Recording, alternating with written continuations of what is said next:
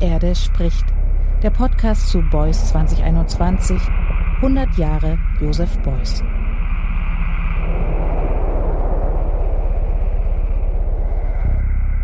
Wollen Sie das Lachen ausmerzen? Wollen Sie die Belustigung ausmerzen? Wollen Sie eine Revolution ohne Lachen machen? Ich möchte gerne auf meine Kosten kommen bei dieser Revolution. Ich möchte auch, dass andere auf ihre Kosten kommen. Das sagte Josef Beuys dem Erzkonservativen, des Humors ganz unverdächtigen Philosophen Arnold Gehlen in der legendären Podiumsdiskussion zu Kunst und Antikunst Anfang 1970 in Düsseldorf. In der Kunstgeschichte wird dem Humor nur selten eine besondere Wirkung zugeschrieben. Und doch war er von Anfang an Teil der zeitgenössischen Kunst. Marcel Duchamps Ready-Made Fountain aus dem Jahr 1917 ist ein intellektuelles Statement. Es macht deutlich, dass es in der Kunst nicht mehr um den erfreulichen Anblick geht, sondern um die Idee, das Konzept hinter dem Kunstwerk. Zugleich ist Fountain aber auch auf direktem Wege witzig. Wenn man ein Pissoir auf den Kopf stellt, Urin, der nach unten fließt, wird daraus eine Fontäne, Wasser, das nach oben spritzt. Scharfsinn und Witz schließen sich also keineswegs aus.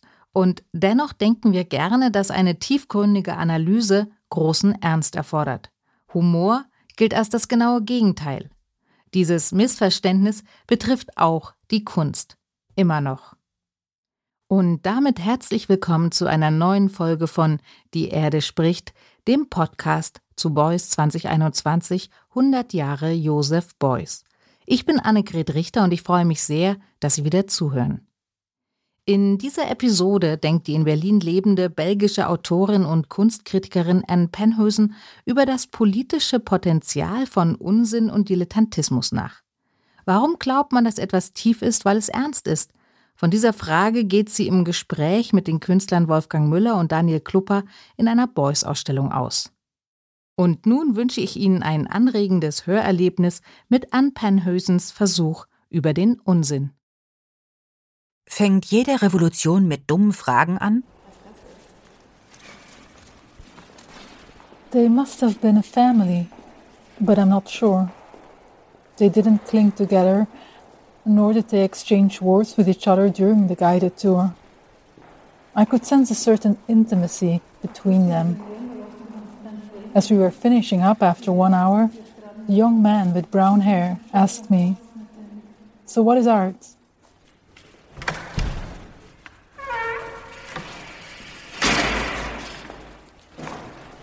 Hallo, ich lange nicht mehr gesehen, ne? Wie geht's? Gut, ja, danke. Euch? Aus, aus gut?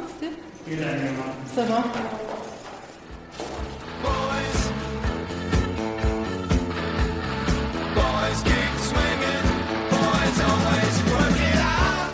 Mit dummen Fragen fängt jede Revolution an. So lautet ein berühmter Satz von Joseph Beuys. Also damit etwas nicht zu wissen, mit der Verwunderung über Sachen, die selbstverständlich scheinen, mit Unvernunft, Unsinn, Quatsch, mit Humor. Als Kunstvermittlerin im Hamburger Bahnhof Museum für Gegenwart Berlin habe ich jedoch bemerkt, dass die Besucher Angst haben, eine dumme Frage über Kunst zu stellen. Sie machten stattdessen ein ernstes Gesicht beim Betreten des Beuys-Flügels des Hamburger Bahnhof werden die Gesichter noch ernster. Sich lächelnd Beuys Arbeiten anzuschauen, scheint fast ein Widerspruch in sich selbst zu sein. Lachen steht im Ruf, jede Wichtigkeit zu zerstören. So wird Joseph Beuys zum Opfer einer Ernsthaftigkeit, die seine Kunst fast heilig spricht und ihn selbst zum Papst erklärt. In Wirklichkeit war Beuys jedoch ein humorvoller Mensch, und seine Kunst hat einen bestimmten Witz. Kunst ohne Sinn für Humor ist schwer verdaulich. Es gibt nichts Schlimmeres als Künstler, die sich selbst zu ernst nehmen. Das scheint stets mit einem Mangel an Reflektiertheit einherzugehen. Deshalb möchte ich Humor zur Regel Nummer eins für gute Kunst erklären. In der Kunstgeschichte wird dem Humor nur selten eine besondere Wirkung zugeschrieben. Und doch war er Teil der zeitgenössischen Kunst seit ihren Anfängen. In meinem Podcast stelle ich einigen Künstlern eine dumme Frage. Warum glaubt man, dass etwas tief ist, weil es ernst ist? Diese Frage stelle ich in unterschiedlichen Variationen meinen Gästen. Erstmal an Wolfgang Müller, Künstler, Musiker, Publizist, Schauspieler, Hörspielmacher, genialer Dilettant, Gründer des ersten privaten Goethe-Instituts, Gründer von Die tödliche Doris, Kurator, Performer, Elfenexperte, Punk, Professor und Missverständniswissenschaftler. Ich spreche mit ihm über das große Missverständnis, das Kunst großen Ernst erfordert. Wolfgang Müller und ich treffen uns im Hamburger Bahnhof Museum für Gegenwart in Berlin. In diesem Museum habe ich bis vor kurzem Führungen gemacht zu unterschiedlichen Themen wie Kunst und Politik, Aktion und Gesellschaft, Kunst seit 1960, aber noch nie zum Thema Kunst und Humor. Es ist Ende Januar 2021 und das Museum ist für das Publikum geschlossen. Wir begeben uns in den linken Gebäudeflügel, auch bekannt als den Beuysflügel. Ah, voice message. Hallo, hallo, an. Ich habe mich zeitlich ein bisschen verschätzt mit dem Fahrrad unterwegs und habe mich irgendwie verfahren. Jetzt bin ich am Brandenburger Tor, bin aber bald da. Guten Tag, hallo. Hallo. Wolfgang, du musst hier deinen Namen Ja, das mache ich gerne, ja. aus. Auf der Liste da, ne? Ja. Ja.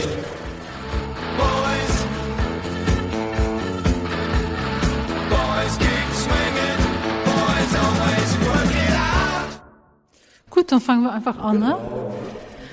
Wir sind hier bei Beuys, das Ende des 20. Jahrhunderts. Es besteht aus dieser Basaltsteine mit einem Kreis immer drinnen. Und die liegen auf, äh, da gibt es einen Hubwagen, die liegen auf solche, wie heißt das? So, ähm, Paletten Paletten. für Warentransporte. Ah ja, Pal Holz, ne? Palette für Warentransport.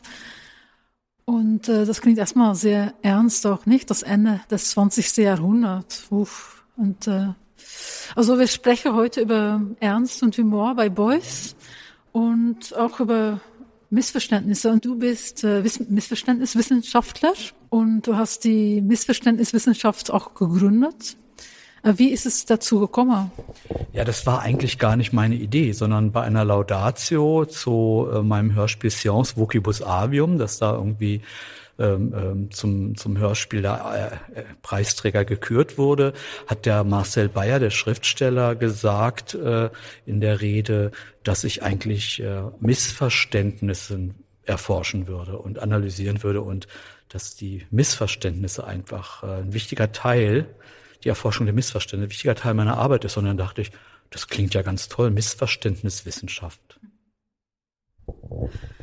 Und äh, also über ein Missverständnis. Wir denken gerne, dass eine tiefgründige Analyse große Ernst erfordert. Humor gilt als das genaue Gegenteil. Es berührt vermeintlich nur die Oberfläche der Dinge. Ist das ein Missverständnis, in, in, auch in der Kunst? Ja, also es gibt ähm, es gibt immer das Problem, wenn etwas äh, sehr ernst vorgetragen wird, dass das dann auch ernst gemeint ist und wenn etwas sehr witzig zu sein scheint, das dann eigentlich keine Tiefe hätte. Das ist ein grundsätzliches Missverständnis. Also ähm, viele Sachen, viele einfache Dinge äh, sind sehr komplex, die aber einfach ausgesprochen werden und sehr viele komplexe Dinge sind auch sehr leicht und da kann man auch drüber lachen, ne? Ja, richtig. Äh, und vielleicht äh, mit Kunst. Wir sind hier jetzt im Museum und es scheint so, dass es mir so, dass das Museum immer so etwas wie Sakrales dazu bringt, nicht? Eine, eine Wichtigkeit äh, an die Kunst. Und vielleicht ist das auch nicht immer gut. Ähm, Joseph Beuys, das habe ich mal gelesen, äh, verweigerte nämlich die letzten Jahre seines Lebens, um, um noch im Museum auszustellen oder Ausstellungen zu haben, weil er meinte, äh, dass das Museum zu wenig soziale Relevanz hat. Also ich glaube, kann ich mir vorstellen, der wusste eh, dass seine Sachen im Museum landen. Das war ihm voll bewusst. Deswegen musste er sich keinen Gedanken mehr über seine museale Auf, äh, äh, Position machen.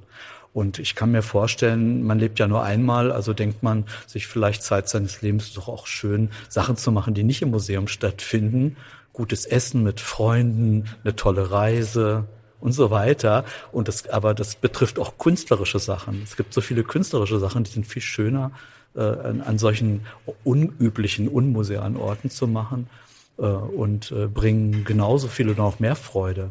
Ich glaube nicht, dass der das Museum selber abgelehnt hat, weil ich glaube, ähm, das ist ja schön, dass die Sachen im Museum landen, dann kann sie ja jeder angucken und sich anregen regen lassen und man ist ja nicht äh, gezwungen, das schön oder gut zu finden, aber man hat was zu sehen. Ne?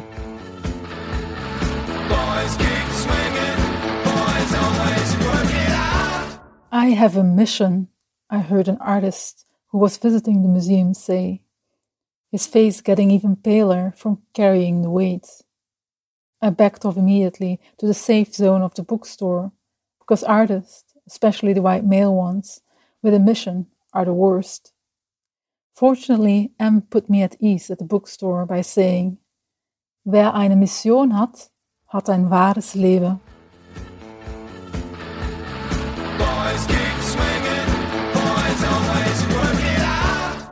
Ja, ähm, 2017 gab es den neuen Boys-Film von Andres Veil und äh, die Rezension reagierte sehr überrascht, mit wie viel Humor sich Boys seine Umwelt zuwandte. Man war sogar verblüfft. Äh, hast du auch den Film gesehen und äh, warst du auch so verblüfft über Boys? Ja, also eigentlich nicht, weil ich fand den immer lustig. Ich habe den ja zweimal so bei, bei so Live-Darbietungen direkt erlebt, also Diskussion. Die Antworten fand ich immer verblüffend äh, lustig, aber nicht, weil sie äh, lustig gewollt waren, sondern weil die Lösungen oft, die ja dann äh, so einfach waren, dass man darüber fast lachen musste. Also wenn jemand sagte, zum Beispiel in so einer Diskussion, ja, man kann ja gar nicht erkennen, was das dann bedeuten soll, was sie da zeichnen. Dann sagt er nur, na ja, also wissen Sie, Sie haben eine Nase und wenn ich die Nase jetzt abzeichne und ihr, ja, dann habe hab ich halt ein Bild mit einer Nase. Aber ich meine, das haben Sie doch sowieso, wozu soll ich das abzeichnen? Und das ist doch ein bisschen, ich finde das sehr komisch, sowas zu sagen und sehr wahr, ne? Wolfgang, in deinem Archiv der tödliche Doris ähm, habe ich einen Zeitungsausschnitt aus der Taz 24. Februar 1987, also zwei Tage nach dem Tod von Andy Warhol, gefunden. Ich zitiere. Noch vor dem täglichen Erscheinen der Taz bot Joseph Beuys den Gründungsmitgliedern der Taz an, in New York zusammen mit Andy Warhol eine Aktion zugunsten des Projekts Tageszeitung zu machen. In der Taz waren fast alle begeistert, aber nicht mutig. Die Runde konnte sich nicht entschließen, das Geld für Boys Ticket nach New York aufzubringen. Ein Zitat, also äh, Boys und Warhol konnten und vielleicht können noch immer schwer zusammengedacht werden. Also ich muss sagen, die Geschichte kenne ich ganz anders und zwar aus erster Quelle, nämlich von Arno Wittmann, dem Chefredakteur der Taz. Den habe ich mal darauf angesprochen, äh, warum die Mehrheit gegen entschieden hat. Die Reise hat nämlich der Beuys der Taz gespendet. Der hat nämlich gesagt, er bezahlt die Reise der Taz, der alternativen Taz. Der hat ja auch solche Sachen wie Pflasterstrand, als der einen Brandanschlag hatte, hat er auch eine Spezialausgabe mit Signatur gemacht. Also Beuys war für seine Großzügigkeit in dieser und Positionierung sehr bekannt. Und die Taz da war damals überhaupt nicht Humor, äh, hatte überhaupt, da war wenig Humor, sehr wenig Humor. Da waren sehr dogmatische Leute. Heute ist die Taz halt so ein bisschen im, von dem Dogmatismus sich sehr gelöst und heute ist sie so in einen Dogmatismus des Undogmatischen gefallen. Das ist nicht immer komisch, weil dann changieren die, die ernst gemeint mit den witzigen Artikeln oder Sachen so auf eine ganz unangenehme Weise. Also dann wünscht man sich manchmal einen Ernst an der Stelle und nicht immer, dass man die Satire-Seite mit der ersten Seite verwechselt und am nächsten Tag ist die wieder ernst gemeint. Also dieses Changieren, dieses sich entziehen, macht sie teil, also für mich ziemlich unleserlich. In der Kunst von Beuys äh, ist es immer eigentlich ganz klar eindeutig. Also wenn, wenn etwas lustig ist, steckt aber auch wirklich, ähm, äh, führt es immer zurück zu einer, äh, zu einer ja, einer spannenden Geschichte sozusagen. Aber es erhebt sich nicht über was und tut so überheblich und überlegen, als ob man das alles kapieren würde. Und äh, ist Andy Wall äh, so ein Antipode für Boys? Oder ist das eigentlich nur vermeintlich, dass er so mehr Oberfläche ist, die Coca-Cola, Boys? Die sind schon beide irgendwo, ähm, irgendwo gleichrangig auf eine Weise. Der eine geht wirklich von diesem ganzen europäischen äh, Schwere aus, auch ne, Krieg und diese ganzen Geschichten. Und der andere geht von äh, ja so einer ähm, man kann ja, man kann ja wohl auch als äh, Kritik an, am Kapitalismus sehen. Also man kann beides sehen. Man kann ja Beuys gleichzeitig kann man sagen, ah, das ist aber widersprüchlich. Der ist ja auch kritisch gegen den Kapitalismus in der Form und fährt ein Bentley und so. Also das sind dann diese ganz komischen Moralleute, die dann so, nach sowas suchen. Ne? Die gucken dann, äh, ja, 8000 Eichen, das stimmt ja gar nicht, sagt dann der Redakteur Rauterberg in der Zeit. Da waren ja auch amerikanische Eichen dabei. Ja Gott, das ist doch egal. Also so konsequent zu sein, deutsche Eichen und unbedingt zu pflanzen, damit das Konzept stimmt. Das, solche Leute finde ich, fände ich gruselig. Und wenn es nicht äh, eine deutsche Eiche gibt, sondern ein paar, amerikanische Ahornbäume, dann werden die halt gepflanzt. Na und?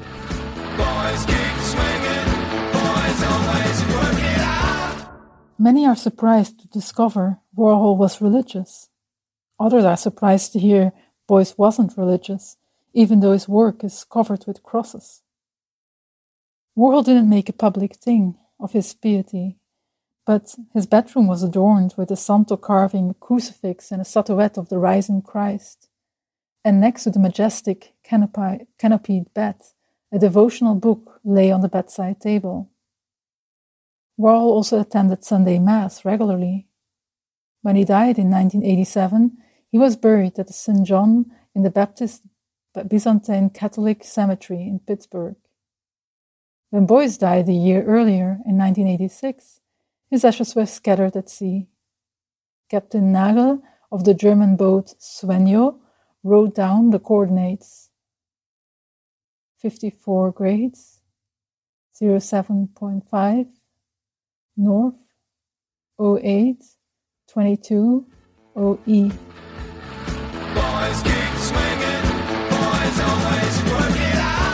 Die Revolution fängt mit dumme Fragen an, sagte Beuys. Ähm, das klingt schon mal lustig erstmal, weil Revolution scheint etwas sehr Ernstes zu sein, dass das mit dummer Frage anfängt.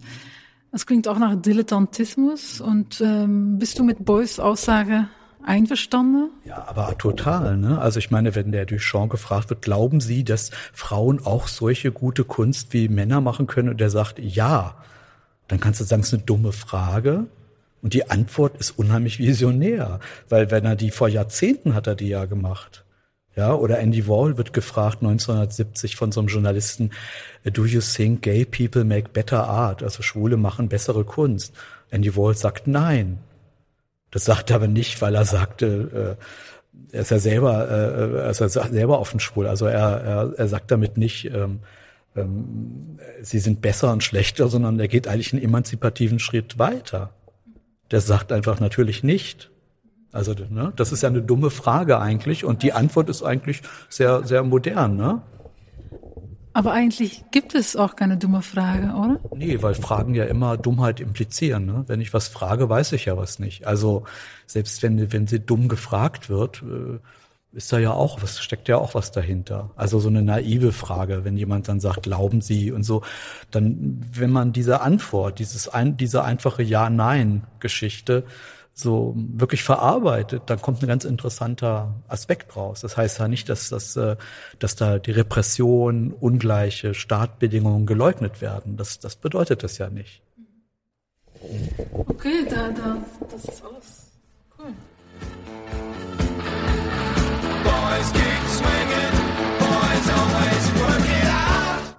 Important seemed to be the favorite word of the curator I was listening to. One of the most important artists of the 20th century, an important artist of Country X, and we show it all because it's still important. You can imagine I was relieved when I came upon an unimportant artist in the exhibition, Kurt Schwitters, who made a magazine titled Banaliteiten with the title page header März est le journal le plus sot du monde. You can hardly call that important. But I kept quiet. You never know. Maybe the curator would call it important anyway. Letzter Gast ist der Aktions- und Performancekünstler Daniel Kluber, der genau wie Joseph Beuys in seiner Kunst verschiedene Rollen verkörpert. Der Kunstclown, das Hasskäppchen, der, die das Weihnachtsmännen, der Homme Moyen und dieses Jahr 2021 Finocchio. Er erklärt, wie guter Kunst und guten Witzen eigentlich ein gleiches Prinzip zugrunde liegt, nämlich die Bisoziation. Alright. Hallo Daniel. Hallo. Daniel, ähm, wir stehen hier heute neben im Museum Hamburger Bahnhof, im Museum. Wir sind noch immer im Museum und wir stehen neben die Richtkräfte von Joseph Beuys. Das sind äh, Schultafeln, die auf ein Podest ausgelegt sind, als ob die runtergeschmissen wurden von, von Beuys. Und äh, da stehen verschiedene Texte drauf, wie zum Beispiel And tomorrow I'll do it with my friend James Lee Byers. Also es war von einer Performance von Beuys in, in einer Ausstellung Politics and Society, die er in den 70er Jahren in England gemacht hat, wo er in der Ausstellung ähm, jeden Tag mit den Leuten diskutiert hat und diese äh, Schultafeln beschrieben hat. Aber Daniel, du bist vielleicht kein echter Boys-Fan, weil in deinem Lebenslauf steht, dass du bei deinen Aktionen, Performances ohne Fantasie, ohne Idee und ohne Kreativität arbeitest. Zitat, jegliche Kreativität habe ich mir verboten, denn die Kreativität tötet die Kunst. Das ist natürlich sehr unboys, um so etwas zu behaupten, nicht? Für wen äh, die einzige revolutionäre Kraft die Kraft der, der menschlichen Kreativität war. Und in einem aktuellen Interview mit dir gab es die Frage, wie ist es, in Berlin ein Künstler zu sein?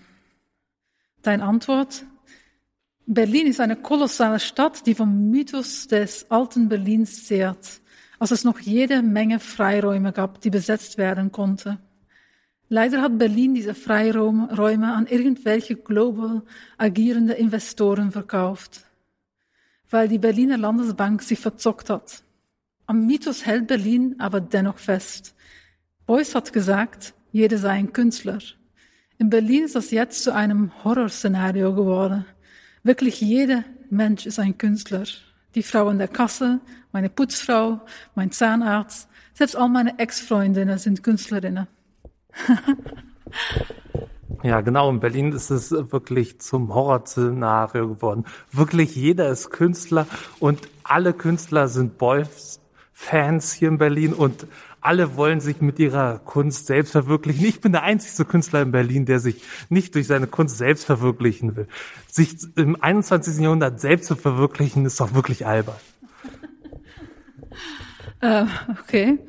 Ähm, und äh, an der Burg Kiebigenstein in Halle hast du einen Workshop über Dissoziation unterrichtet. Es ging darum, wie man durch Listen denke ähm, so dissoziatives ähm, Denken erzeugen kann.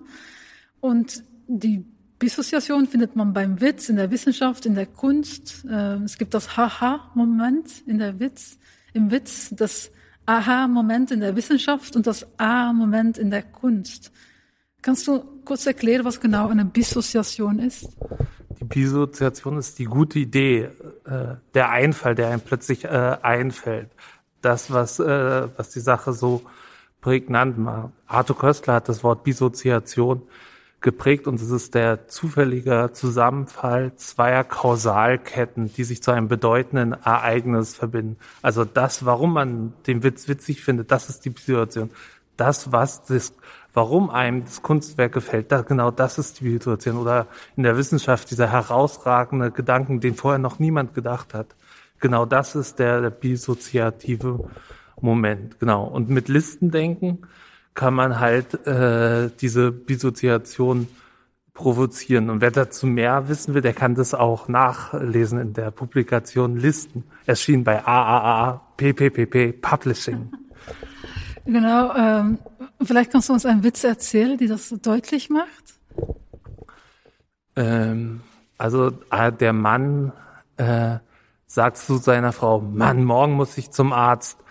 Ich muss eine Stuhl, eine Urin und eine Spermaprobe abgeben. Da sagt die Frau, kein Problem, gib ihm doch einfach deine Jogginghose. okay. Also nochmal, also quasi der, ob man es witzig findet oder nicht, das ist ja dann wieder Geschmackssache, aber quasi der Witz geht immer in die eine Richtung. Äh, man denkt, uh, er hat halt Angst vom Arzt, aber die, die Antwort der Frau, sie ignoriert natürlich die Angst des, des vom Arzt total und äh, macht äh, und das ist halt die überraschende Wendung, die es denn für manche witzig macht, für manche geschmacklos, je nachdem, wie es so ist. Und äh, du behauptest auch, dass alle gute Kunst dissoziativ ist. Ist Beuys für dich ein dissoziativer Denker? Klar ist Beuys ein dissoziativer Denker. Er war ein lust, äh, lustiger Kerl. Und in deiner Kunst äh, berührst du oft schwierige, ernste, aktuelle Themen wie Klimawechsel, MeToo-Bewegung, Coronavirus. Du machst das immer auf sehr humorvolle Art. So hast du zum Beispiel ein MeToo-Moment, Hashtag MeToo-Moment für nur ein Euro angeboten. Für diejenigen, die noch keinen hatten und leider nicht mitposten oder mittwittern konnten. Hast du da keine Angst, dass du eine Grenze überschreitet? Nein, ich glaube, ich weiß, wo die Grenzen sind. Es ist eigentlich eine ganz einfache Regel. Man darf äh, nicht nach unten treten. Zum Beispiel bei der letzten Aktion, da stand ich vor dem Boris-Bunker äh, mit so einer Ein-Mann-Demo und auf dem Plakat stand, Boris, du bist scheiße langweilig. Da habe ich halt in die richtige Richtung getreten und haben sich alle gefreut.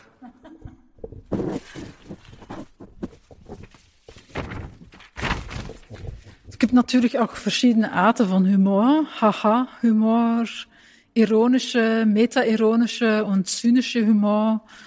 Du benutzt aber Anti, Anti-Humor.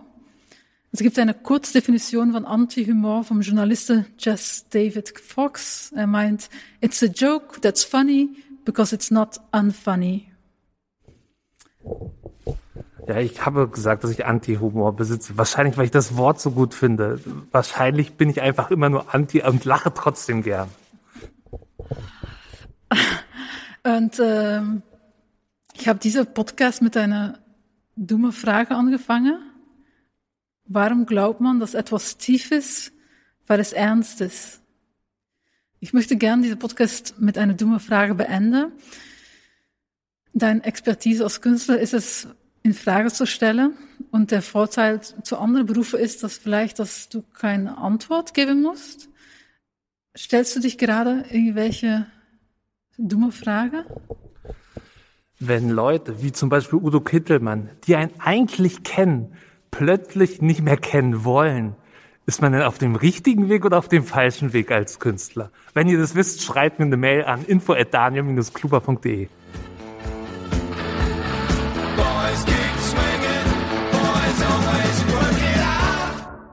Gadgets are, besides books, one of the things I love most about the museum's bookstore.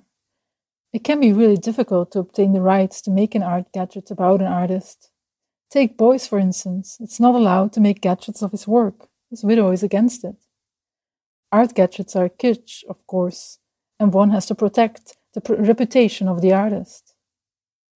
Some artists are unfit for gadgets. Think of Anselm Kiefer, that wouldn't work. But Beuys had humor, and that translates well into gadgets. Bookstore people are very clever, and at their desk they sell little candles in the form of hairs made out of beeswax. It doesn't say it's a boy's gadget, but of course, everyone gets the picture. The bookstore people confirmed it's the best selling art gadget of the year. Good old Beuys. Liebe Hörer und Hörerinnen, ich komme zurück zum Hamburger Bahnhof. Habe ich damals eine Lösung gefunden für die bedrückende Ernsthaftigkeit im Beuys-Flügel? Ja. Für das Weihnachtsgeschäft in der Museumsbuchhandlung Walter König habe ich eine tolle Idee vorgeschlagen. Einen riesigen Stapel Bücher von und über Joseph Beuys, bestückt mit dem Label Überdosis. Daneben einen gleich großen Stapel Bücher von und über seinen vermeintlichen Antipoden, den amerikanischen Popkünstler Andy Warhol, mit dem Label Overdose. Die beiden Stapel konnte man zusammen kaufen, als Ausgleich halt, die Buchhandlung fand die Idee super und hat ganz viele Überdosen verkauft.